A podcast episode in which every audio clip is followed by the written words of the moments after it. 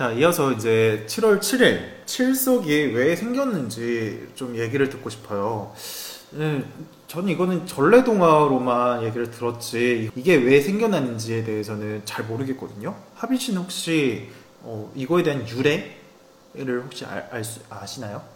어, 저는 저도 어릴 때 그런 동화책으로만 보던 그런 1화라서 7월 7일에 그냥 견우와 직녀 이야기를 붙인 줄 알았는데 음, 맞아요. 그 이야기가 만들어진 이유가 이제 저희가 밤하늘에 별자리라고 하잖아요. 음. 별들이 이렇게 모양을 이루고 있는 그 별자리 중에 동쪽의 별자리 한 개랑 서쪽의 별자리 한 개가 음력 7월 7일쯤이 되면 유독 조금 가까워진대요. 원래 거리가. 아, 네. 어, 대박. 그래서 이제 사람들이 견우와 직녀라는 이야기를 만들어서 그 7월 7일쯤에 이제 가까워진다라는 그 별자리 두 개를 각각 견우 별자리랑 직녀 별자리 이렇게 이름도 붙였다고 해요. 아, 그러니까 지금 옛날 사람들이 견우와 직녀 이야기를 만든 계기가 그 별자리, 별들을 가까워지는 딱 특정한 날이 그 7월 7일 날 가까워지는 걸 보고서 네. 그러고서는 어, 이거는 뭔가 있는 것 같다 하면서 이야기를 만들었다는 그런 말씀이시군요. 네. 어, 어, 굉장히 신기한데요. 근데 저도 이거 말씀하는 거 들어보니까 어, 진짜 얘기를 들었던 것 음. 같아요. 음, 맞아요. 그때 뭔가 특별하게 별자리, 별들이 가까워지는 그런 시기가 있다라고는 어, 들었던 것 같은데, 어, 그러면 7월 7일 칠석 때 한번 하늘을 좀 올려다 봐야겠는데요? 네, 가까워지는 별자리가 있나. 음. 음. 근데 이게, 어, 어디에 있는지 모르겠어요, 문제는. 동쪽과 서쪽입니다. 그러니까요. 어, 근데 어떤 별이 평소에 어떻게 가까웠고 모니, 응. 모르니까. 네. 예. 그래서 이게 옛- 저희 입장에서는 뭐 옛날부터 내려온 전래동화라고 하지만 사실 음. 뭐 진짜 옛날부터 만들어졌는지 현대에 와서 만들어졌는지는 모르지만 어쨌든 이야기가 만들어지고 그 날에 대한 일화가 된 계기는 이제 그런 별자리를 음. 관측하고 생겨난 그런 일이라고 해요. 어. 그리고 좀 저는 아까 앞에서 견우와 직녀가 결혼을 하고 서로의 일을 소홀하게 해서 이제 옥황상제가 화가 나서 떨어뜨려 놨다 했는데 견우는 농사를 짓는 사람이었고 아. 직녀는 배를 짜는 그러니까 옷을 만들거나 이런 그런 일을 하는 사람이었대요. 그래서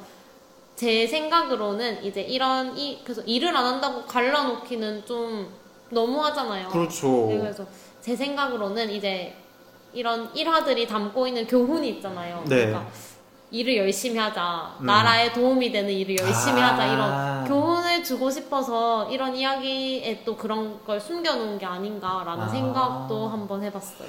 어, 그렇게 말씀하시니까 저는 어떻게 생각이 드냐면, 어, 근로자 같아요. 네 맞아요. 그러니까 직원, 음, 뭐라 해야 되지? 일을 하는 사람들? 근데 옛날에는 1년에 한 번밖에 휴가가 없었네? 그래도 이- 우리 지금 한국에서는, 어, 뭐, 지- 직원, 그러니까 직장을 다닌 사람들이 뭐 1년에 뭐 휴가가 뭐 열 몇 개다 이러는데, 어, 이, 이 견우와 직녀는 1년에 한 번밖에 없네? 다 발전을 한 거죠. 어, 그렇구나. 뭐 이런 생각도 드네요. 이제 농사를 짓지 않고 배를 음. 짜지 않으면 옛날에는 사람들이 제대로 먹을 수 없고 아, 제대로 옷을 입을 수 없으니까 맞아요. 이제 일을 소홀히 하지 말자라는 의미에서 이런 얘기가 또 만들어진 게 음. 아닌가라는 생각도 했었어요. 맞아요. 그런 이제 교훈, 옛날 이야기 들었는데 보면 그런 교훈들이 보통 많이 들어가 네, 있죠. 네, 네. 음. 그런데 이제 보통 이제 권선징악이라고 네. 하는데, 이- 근데 이거는 권선징악은 아니고 그냥 어, 일을 열심히 해라. 음, 이런 이제 교훈이 담긴 이야기였던 것 같아요. 특히 이- 이런 걸 보면 중국에서는 이제 이런 별자리, 별과 관련된 이야기들을 또 많이 만드는 것 같아요. 어, 그리고 또 이제 중국인들 친구들을 보면 별자리로 뭐 운세 같은 걸 또 많이 따지고 그러는 걸 많이 하더라고요. 근데 한국에서는 별로 안 해요. 제 주- 주변에 있는 그 중국인 친구들이 저한테 어, 너 생일 언제냐? 그리고 별자리가 뭐, 뭐니까 어, 너 성격이 어떨 것 같다. 어, 아, 너 또 그래요? 완전 그러네. 왜? 막 이런 식으로 말을 하는 경우가 종종 있었어요. 아, 그래요? 근데 저는 잘 모르겠거든요. 그쵸. 한국에서는 뭐 별자리보다는 좀 혈액형. 그렇죠, 네. 맞아요. 네, 혈액형 이런 걸 또 많이 봤었고, 근데 이런 혈액형은 사실 일본에서 많이 맞아요, 맞아요. 가져와서 네, 네. 했던 부분이고, 최근에는 이런 혈액형 그리고 뭐 별자리 이런 것들보다 MBTI, 아, 네, MBTI. 맞아요. 음. MBTI라는 그런 이제 성격 유형 테스트 같은 게 있어요. 이게 16개인가요? 네, 총 16개 음. 정도로 만들어져 있다고. 네. 맞아요. 자, 그 혈액형 같은 경우에는 A형, B형, O형, AB형 네 가지로 이제 성격을 분류하는 거고 맞아요. 별자리는 12개 한 달에 하나씩 12개로 이렇게 분- 음. 분류를 했다면 MBTI는 무려 16개예요. 16개입니다. 다양하죠? 네. 이거가 이제 16가지의 이제 유형으로 해가지고 서로의 그 성격, 유형, 어떤 유형끼리 맞고 좀 더 잘 안 맞고 뭐 이런 거에 대해서 분석한 건데 이거는 어 한국에서만 이렇게 지금 이제 막 핫한 그런 거긴 해요. 원래는 근데 이 MBTI라는 거가 한국에서 나- 처음에 나온 게 아니죠? 네, 제가 알기로는 외국에서 만들어진 건데 이제 한국에 들여와서 그래서 제가 고등학교나 중학교를 다닐 때도 이제 학교에서 성격 유형 검사를 해서 진로 선택할 때 도움을 줄 수 있도록 그런 검사를 할 때 이제 MBTI 검사를 했는데 좀 16개나 있으니까 외우기도 힘들고 음. 무슨 유형인지 잘 기억을 못해서 그냥 그런 검사는 했던 것 같은데 기억은 이제 내가 어떤 유형인지 못하고 있었는데 이제 최근에 와서 다시 또 되게 유행을 해서 맞아 맞아요. 네. 한국에서 MBTI 성격 테스트 그거가 그냥 MBTI 테스트해서 내가 어떤 유형이냐로 끝나는 게 아니라 맞아. 그 유형에 맞는 뭐 다른 것들을 막 맞아요, 연, 맞아요. 연계해가지고 응, 응. 다양한 게 나오더라고요. 네, 네. 예를 들면 어떤 게 있어, 있죠? 어, 예를 들면 이제 내 유형이랑 가장 잘 맞는 사람의 유형 아 맞아요. 음, 이런 것도 있고 뭐 가장 안 맞는 사람 음, 이런 것도 있고 뭐 연애를 할 때 음. 어떤 성향이다 이런 거랑 뭐 과제를 할 때 또 어떤 성향이다 뭐 맞아요, 이런 맞아요. 것도 있고 뭐 여행 계획을 짤 때 뭐 이런 것도 있고 또 되게 다양한 방면으로 나눠서 이런 걸 하더라고요. 맞아요. 네. 그리고 제가 봤던 거 특이한 것 중에 뭐, 하나가 뭐냐면 뭐 역사적인 인물이랑 음. 빗대가지고 그 MBTI 똑같은 질의응답을 음. 하는 거예요. 이거는 어. 그래서 질의응답 중에서 두 개 중에 하나를 선택을 하는 건데 네. 두개 중에 하나를 선택을 하고 그 몇 가지 문항을 선택하고 나면 내 유형이 나오는 거예요. 맞아. 그러면서 그 유형에 해당되는 설명이 나오는 그런 이제 음. 검사 방식이에요. 네, MBTI는. 네. 그런데 이게 그냥 단순히 성격만 하는 게 아니라 뭐 집을 구할 때 어떤 집을 구하면 아, 좋을지 진짜요? 이런 것도 있고 어떤 뭐차그 자동차 음. 어떤 자동차가 너, 너한테 좀 더 어울릴 거다. 진짜요? 네, 이제 그런 별의별 게 다 있더라고요. 음. 그리고 가장 어, 신기하게 봤던 거가 유명한 인물? 아 맞아요. 어, 그래서 그 유형과 비슷한 인물들을 어, 맞아요, 이제 막 맞아요, 추천해주고 맞아요. 하는 네. 그런 것들도 굉장히 많이 봤어요. 음. 그래서 이런 그냥 MBTI로 하, 게 되면 내 유형이 딱 나오거든요. 음. 그러면 이제 어떨 때는 내, 나는 정해진 유형이 있는데 네. 다른 유형이 나오기도 해요. 아 맞아요. 좀 기분에 따라서 맞아요, 맞아요. 그 기분에 따라서 달라지기도 해요. 맞아요. 네. 그래서 저는 사실 좀 더 설득력이 있지 않을까. 음. 왜냐면- 아, 오히려 더 맞아요. 네, 사람이 항상 일관적이진 않잖아요. 음. 뭐 운명이고 음. 뭐 인생의 그런 운명론. 그런 것도 네. 있어가지고 뭐, 뭐 혈액형이나 별자리 같은 경우는 딱 정해져 있어요.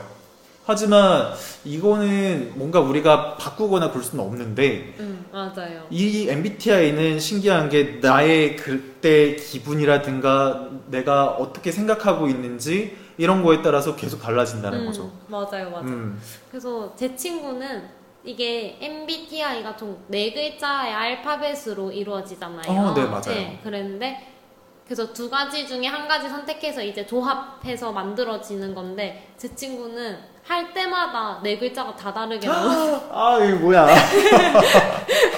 그러니까 어, 그거는 두 성향 중에 걸쳐 있는데 이제 아. 기분에 따라서 이제 달라지는데 그네네 자리가 뭐 매번 달라지게 나오 기도 하고. 네. 어, 어, 그거는 정말 쉽지 않은데요. 그래서 저희가 계속 이거는 성격 유형 검사인데 왜 자꾸 다르게 나오냐 이러는데 오히려 그래서 전 더, 저희는 더 그 친구를 아니까 음. 이 검사가 더 신빙성 있는 거예요. 아, 네, 그 친구는 기- 이런 면도 있고. 어, 기분에 따라서 아니면 자기가 느끼고 있는 상황에 따라서 조금 그걸 받아들이는 게 다른데 음. 그걸 검사를 할 때마다 다르게 나오니까 되게 오히려 검사가 좀더 말씀하신 것처럼 신빙성이 있지 않나. 맞아요. 네. 음. 근데 저는 다섯 번 정도 했는데 다섯 번 다 똑같이 나왔어요. 아, 진짜요?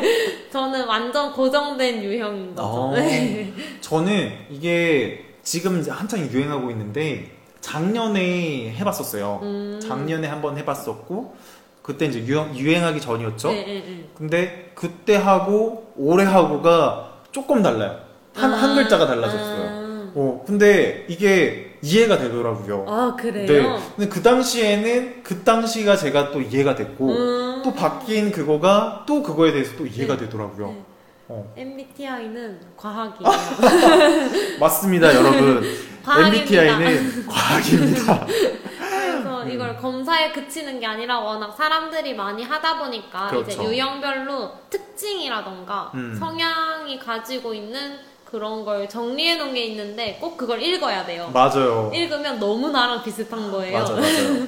그래서 이제 사람들이 다 너무 비슷하다 이러고 그리고 또 같은 유형이라고 꼭 잘 맞지는 않더라고요. 맞아요. 네. 그런 것도 있어요. 성향이 있더라고요. 네, 조금 웃겼던 일화가 있는데 제 친구가 이제 검사를 했는데 MBTI를 한 유형이 나왔는데 남 그 친구의 남자친구가 이제 검사를 했대요. 음. 근데 네 글자 중에 한 글자만 갖고 세 글자가 달랐대요. 오. 그래서 평소에 이렇게 성격이 막 너무 잘 맞고 이렇다 느끼지 않았는데 이제 MBTI가 완전 다르게 나오니까 이제 역시 나랑 달랐지 이렇게 생각을 했는데 네네. 이제 제가 저희가 아까 MBTI별로 맞는 유형. 이 있다고 네. 했잖아요. 근데 이제 그 유형을 찾아보니까 제 친구의 MBTI랑 남자친구 MBTI가 환상의 궁합이었던 거예요. 대박. 그래서 둘 두 분 다 이제 이게 뭐지? 과연 맞나? 이렇게 의아해하고 있는데 음. 제 친구 유형의 유명 연예인이랑 그 남자친구 유형이 유형에 나온 유명 연예인이 서로 실제로 부부였던 거예요. 대박. 그래서 과학이구나. 오, 신빙성 있습니다, 네, 여러분. 과학입니다. 여러분, 지금 즉시 MBTI를 검색을 해가지고 네. 한번 해보세요. 네, 음. 재미있으실 거예요. 맞아요. 네. 어, 이게 진짜, 어, 나 혼자만 해서, 어, 이해하고 넘어가는 것보다 다른 사람들이랑 이제 공유하면서 확인해보고, 어, 넌 진짜 이런 유형이야. 라고 맞아요. 얘기를 네. 듣고 한- 하면, 어, 점점 더 MBTI에. 재미가 있어요. 네, 빠져드실 겁니다. 근데 사실 뭐 전문가분들은 이제 이 16가지를 어떻게 사람에 나누냐, 뭐, 그리고 저희가 실제로 하고 있는 검사가 완전 전문적이진 않은 검사라고 말씀은 하시는데, 그래도 뭐, 재미 반, 진실 그렇죠. 반으로 음. 보게 된다면 저는 어느 정도 되게 음. 일관성 있는 검사이지 않나. 많은 사람이 또 했잖아요. 그렇죠. 네, 그러니까 다 똑같진 않더라도 어느 정도로는 조금 통일된 부분이 있지 않나 맞아, 해서 맞아요. 재밌는 것 같아요. 네. 그게 MBTI 정식 그 질문지를 보면 음. 똑같은 질의 응답이 여러 번 나오기도 하고 아 맞아요. 그리고 이게 질문의 숫자가 굉장히 많다고 해요. 맞아요, 맞아요. 그런데 우리가 이제 평소에 사람들끼리 이제 주고받으면서 하는 MBTI 검사는 뭐 10개 내외 많아도 어 그래요? 한 50개는 되는 거. 50개 됐어요? 제가 했던 건 질문. 어, 제대로 된 걸 했네요. 그러면 어, 음. 제가 그랬나봐요. 그래서 좀 질문지가 많아야 네. 이제 조금 정확도가 높아지잖아요. 맞아 맞아요. 네. 음. 그래서 한 50개 정도 문제가 조금 많아서 그래서 제가 엄마한테도 음. 해달라고 했는데 엄마가 문제가 많다고 아. 싫다고 하셨거든요. 네네. 그래서 문제가 좀, 좀 많은 걸 했는데 근데 또 여러 가지가 있죠. 간단하게 하는 것도 맞아요. 있고. 예. 그래서 버전이 또 여러 음, 가지가 있으니까 제대로 나의 성향을 좀 알고 싶다? 그러면 50개 이상 되는 걸 하시고요. 근데 아, 그렇게까지 하면 시간도 좀 많이 음, 걸리고 음. 아 이거를 언제까지 해야 돼 하면서 지루해질 수- 수도 있어요. 그렇기 때문에 그럴 때는 간단하게. 어, 간단한 응. 거로 일단은 맛을 한번 보고 응. 그러면서 조금씩 많은 걸로 하면서 그렇게 한번 맛을 들어보면 어떨까 싶어요. 맞아요. 응. 네, 여러분들도 한번 MBTI 한번 해보시면 좋을 것 같아서. 네, 이렇게 추천드렸습니다.